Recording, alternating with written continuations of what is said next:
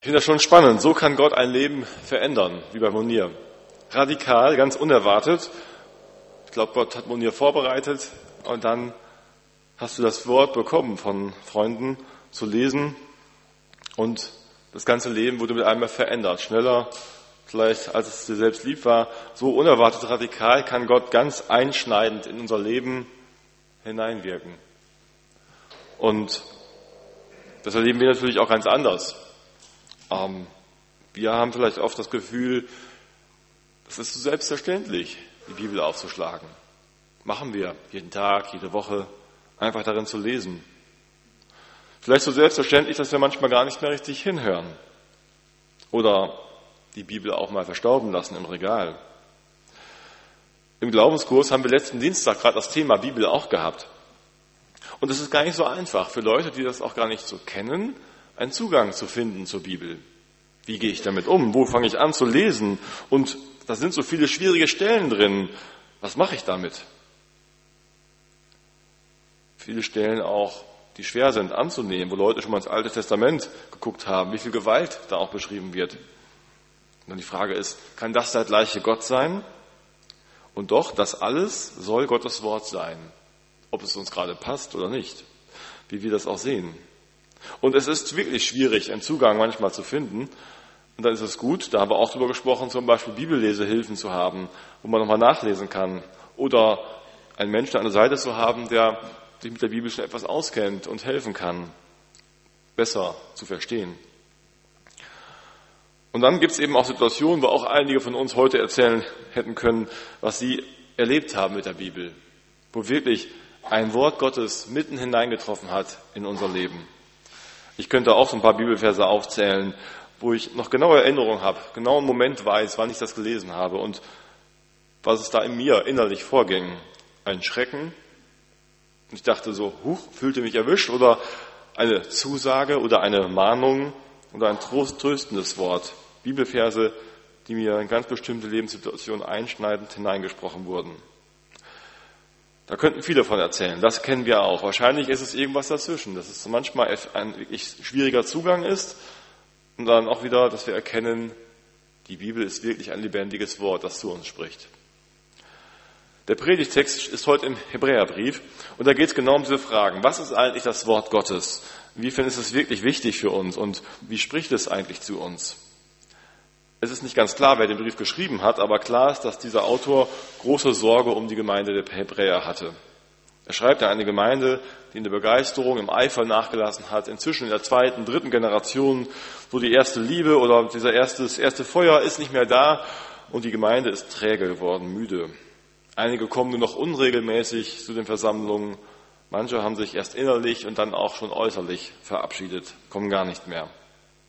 So ist das da bei der Gemeinde. Sie hatten auch schwere Zeiten. Zeiten der Verfolgung. Christsein kostete etwas. Zeiten, wo sie beschimpft wurden für ihren Glauben oder ins Gefängnis geworfen wurden.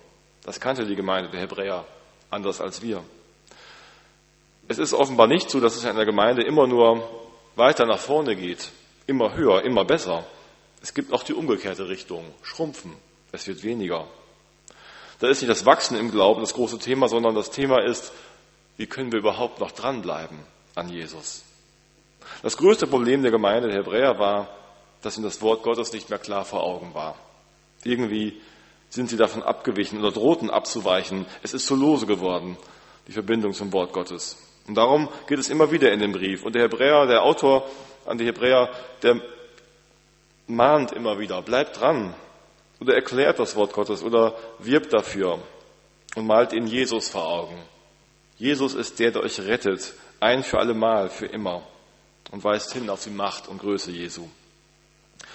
Wir selbst kennen keine Verfolgung, nicht wie Munir oder auch nicht wie die Menschen damals in dieser Gemeinde, die den Brief bekommen hat. Wir kennen andere Gründe, die uns aber auch vielleicht lau machen können im Glauben, müde, schwerhörig werden lassen, wo wir beim Bibellesen nicht Angst haben müssen, erwischt zu werden, weil wir dann vertrieben werden aus dem Dorf. Aber wo wir vielleicht andere Gründe haben, die Bibel nicht aufzuschlagen. Nicht aus Angst, sondern vielleicht einfach tja, aus Gleichgültigkeit oder aus Erwartungslosigkeit. Was soll denn da noch kommen und bei mir hineinsprechen? Vielleicht einfach Gewohnheit geworden, vielleicht auch unsere Haltung, dass wir eben als Konsumenten, die wir ja andauernd sind, dass wir die Dinge konsumieren und Informationen konsumieren und überlegen, was lese ich, was lese ich nicht, eben genauso auch auf die Bibel übertragen. Oder noch mehr, dass wir genauso wie wir die Welt und Umwelt kritisieren, auch die Bibel kritisieren. Was mir gefällt, das lasse ich an mich heran. Was mir eben nicht gefällt, das nicht mehr. Dreimal ruft der Briefschreiber an die Hebräer in dem Absatz hier vor einen Satz aus. Das ist der Wochenspruch auch diese Woche. Heute, wenn ihr seine Stimme hören werdet, so verstockt eure Herzen nicht. Macht euer Herz auf für sein Wort. Und dann kommt der Predigtext, Hebräer 4, Vers 12 und 13. Denn eines müssen wir wissen, Gottes Wort ist lebendig und voller Kraft. Das schärfste beidseitig geschliffene Schwert ist nicht so scharf wie dieses Wort, das Seele und Geist, Mark und Bein durchdringt und sich als Richter unserer geheimsten Wünsche und Gedanken erweist. Kein Geschöpf ist vor Gott verborgen, alles liegt offen und ungeschützt vor den Augen dessen da, dem wir Rechenschaft geben müssen. Fünf Eigenschaften werden da beschrieben vom Gottes Wort. Lebendig, energisch, schärfer als jedes zweischneidige Schwert, durchdringend und kritisch. Also zwei Begriffe merken wir gleich, die sind etwas anders noch, als sie hier drin stehen. Wir gehen mal die einzelnen Begriffe durch. Es ist lebendig. Ein wirklich lebendiges Wort. Kein altes, verstaubtes Wort, was irgendwann mal vom Himmel heruntergefallen ist und jetzt rumliegt, sondern ein Wort, das immer wieder zu Menschen spricht. Ganz unterschiedlich. Wenn wir unsere eigenen Geschichten erzählen würden, so wie Munir seine erzählt hat, es sind immer ganz andere Geschichten, wie Gott zu uns spricht durch sein Wort. Ein lebendiges Wort und ein Wort, das ein überraschendes Eigenleben entfalten kann, ganz plötzlich in unser Leben hineinkommt und alles verändert. Und weil es ein so lebendiges Wort ist und keine toten Buchstaben, darum können wir auch ganz im Vertrauen mit diesem Wort Gottes umgehen.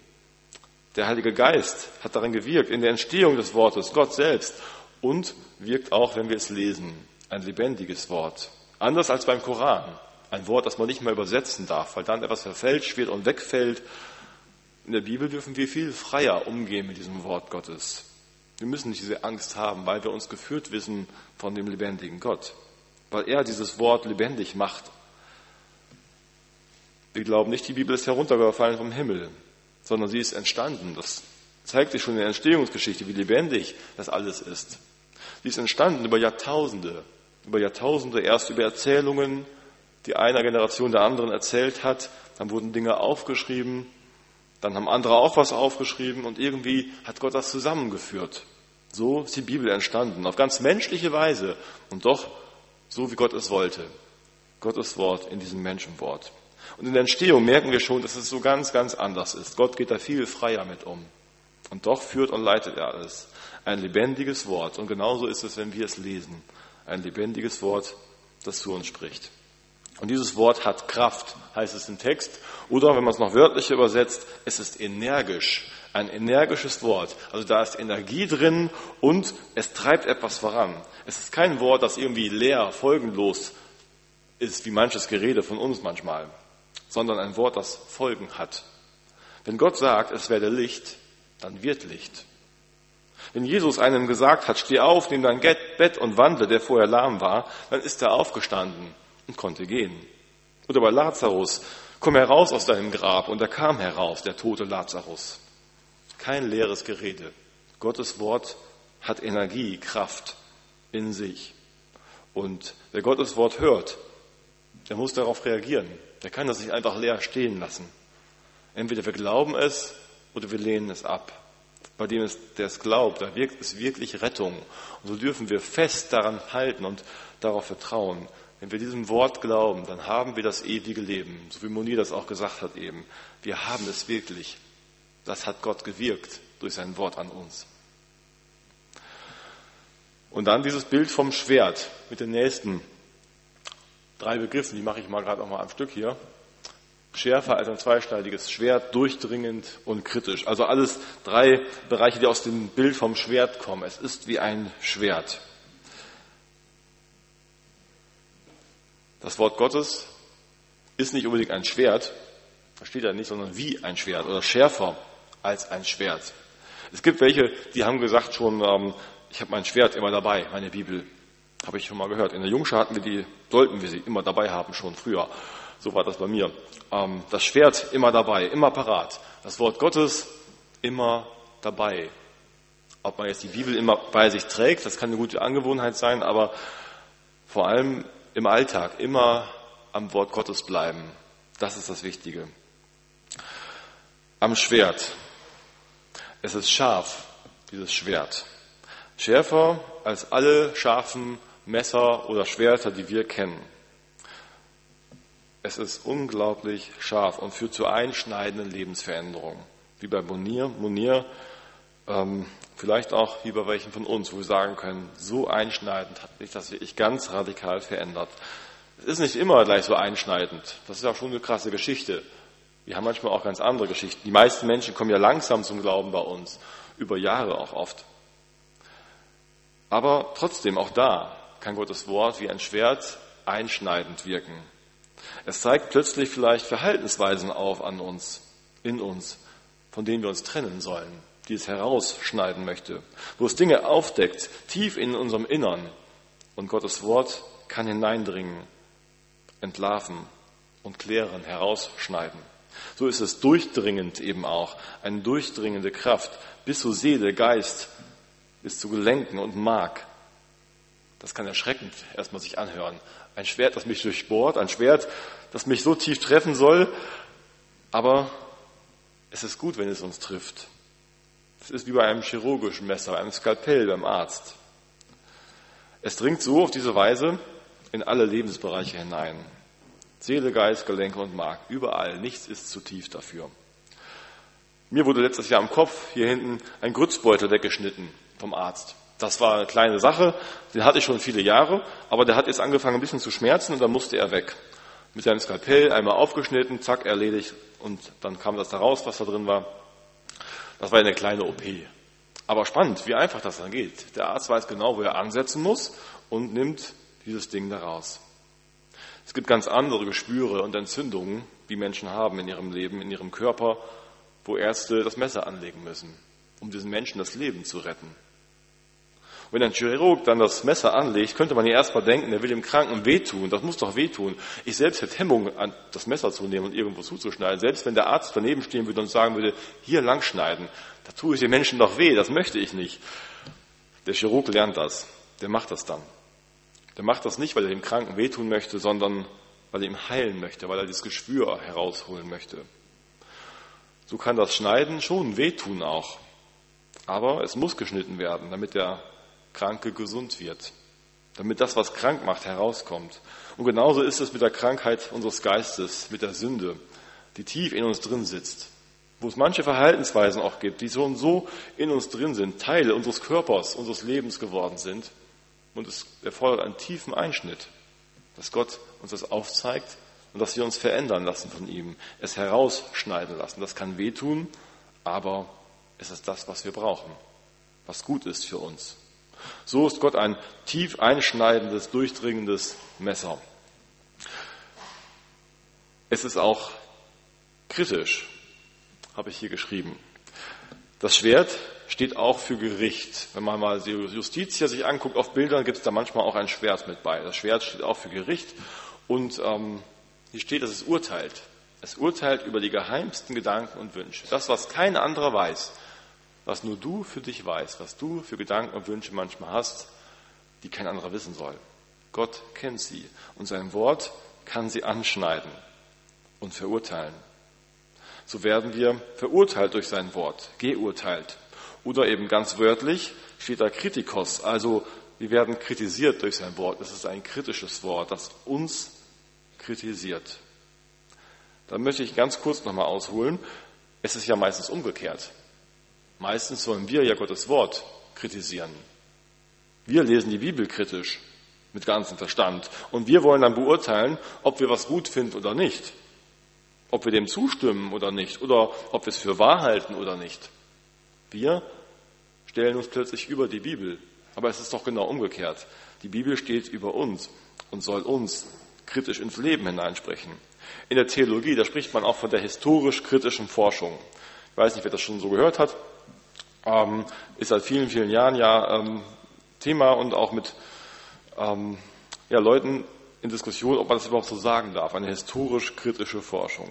Ich glaube, wer so Bibel liest, wie das diese Theologen tun, der hat von vornherein einen völlig falschen Zugang zur Bibel. Und nicht nur diese Theologen, ich glaube auch viele von den ganz normalen Christen, auch von uns, haben diesen falschen Zugang immer wieder, dass wir nämlich kritisieren wollen, die Bibel. Wer so aber die Bibel liest, der kann nichts heraushören für sich. Der will nur die Bibel gerade machen, so wie es ihm gefällt. Von Heinz-Peter Hempelmann gibt es ein Zitat, da heißt es, nicht wir legen die Bibel aus, die Bibel legt unser Leben aus. Sie spricht zu uns hinein. Und das kann manchmal ziemlich kritisch und einschneidend sein. Die Bibel liest unsere Gedanken und Wünsche kritisch. Nicht wir, die Bibel. Oder wir sollen es nicht. Nicht wir legen einen Maßstab an die Bibel und überlegen, ob wir sie dann gelten lassen, sondern die Bibel legt einen Maßstab an uns. Ob das richtig ist, wie wir uns verhalten, wie wir sind. Das ist die Frage, ob wir so Bibel lesen wollen, wirklich von ganzem Herzen. Dass wir uns etwas sagen lassen wollen von Gottes Wort. Oder ob wir dann lieber schnell zugreifen und sagen, nee, bevor ich mich kritisieren lasse, mache ich es lieber umgekehrt eine gute Taktik, um die eigenen tiefsten Wünsche und Motive nicht hinterfragen zu müssen. Aber das will die Bibel. Die Bibel will uns im tiefsten hinterfragen. In dem, wer wir sind, bisher waren, ganz tief drin. Nebenbei bemerkt, unser Verstand dürfen wir schon einschalten. Wir dürfen die Bibel mit Verstand lesen und auch historisch lesen, also die historischen Zusammenhänge lesen. Wir dürfen entdecken, dass es zwei Schöpfungsberichte gibt und uns fragen, warum. Und ähm, wenn die Forschung da was zu sagen hat, kann das sehr hilfreich sein. Unser Gott ist eine Geschichte gegangen in der Entstehung der Bibel und diese Geschichte kann uns doch nur hilfreich sein, wenn wir die Bibel besser verstehen wollen. Aber die Bibel stehen zu lassen als ihre Autorität, als Gottes Wort und nicht anzufangen, wir wollen jetzt die Bibel beschneiden. Also die Bibel zu erforschen, auch historisch, kann uns nur in tiefere Bibelerkenntnis führen. Aber sich zu kritisieren, das lenkt uns nur davon ab, dass wir uns hineinreden lassen.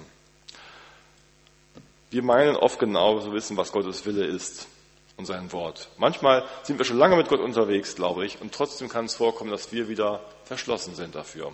Dass wir wieder anfangen zu sagen, aber ich habe doch schon und ich meine doch. Und plötzlich kann es sein, dass Gott uns korrigiert mit seinem Wort. Ich selber kann mich daran erinnern, wie mir das in Mark und Bein gegangen ist damals. Da war ich noch sehr jung und ich dachte, ich bin ein Christ, alles klar. Und glaube das und habe auch Bibel, fand ich gut, habe ich auch ab und zu mal reingeguckt und ich habe im Jugendkreis dann auch, wenn Bibelarbeit war, ähm, gerne mitgemacht. Und da sagte ein Mitarbeiter, wenn man Christ ist, gehört es dazu, die Bibel regelmäßig zu lesen. Immer wieder. Alltäglich. Ich weiß nicht mehr genau, wer das gesagt hat, aber das ging mir wirklich ganz tief rein. Und ich merke so, aha, okay, ich bin bisher ganz anders mit der Bibel umgegangen, habe sie gar nicht für so wichtig gehalten. Und habe gemerkt, okay, da muss ich jetzt mal ran. Jetzt will ich die Bibel öfter lesen, nicht nur so ab und zu mal. So kann sie uns ganz entscheidend plötzlich treffen, durch ein direktes biblisches Wort oder dass jemand uns etwas sagt. Das hat auch König David erlebt. Das will ich zum Abschluss noch kurz sagen. David auf dem Höhepunkt seiner Macht. Und wie es den Mächtigen gerade so auch geht, denken sie schnell, sie wissen selbst, was richtig und falsch ist und was erlaubt ist. Und da sieht er eine schöne Frau in der Nachbarschaft im Garten und er begehrt sie und holt sie ein, lädt sie vielleicht zum Kaffee ein und er lernt sie näher kennen und dann will er mit ihr ins Bett und schwängert sie. Das Ganze will er natürlich vertuschen und darum muss der Ehemann an die Seite gebracht werden. Er schickt den Ehemann an die gefährlichste Stelle in der Front, um ihn schnell loszuwerden. Da kommt er prompt ums Leben.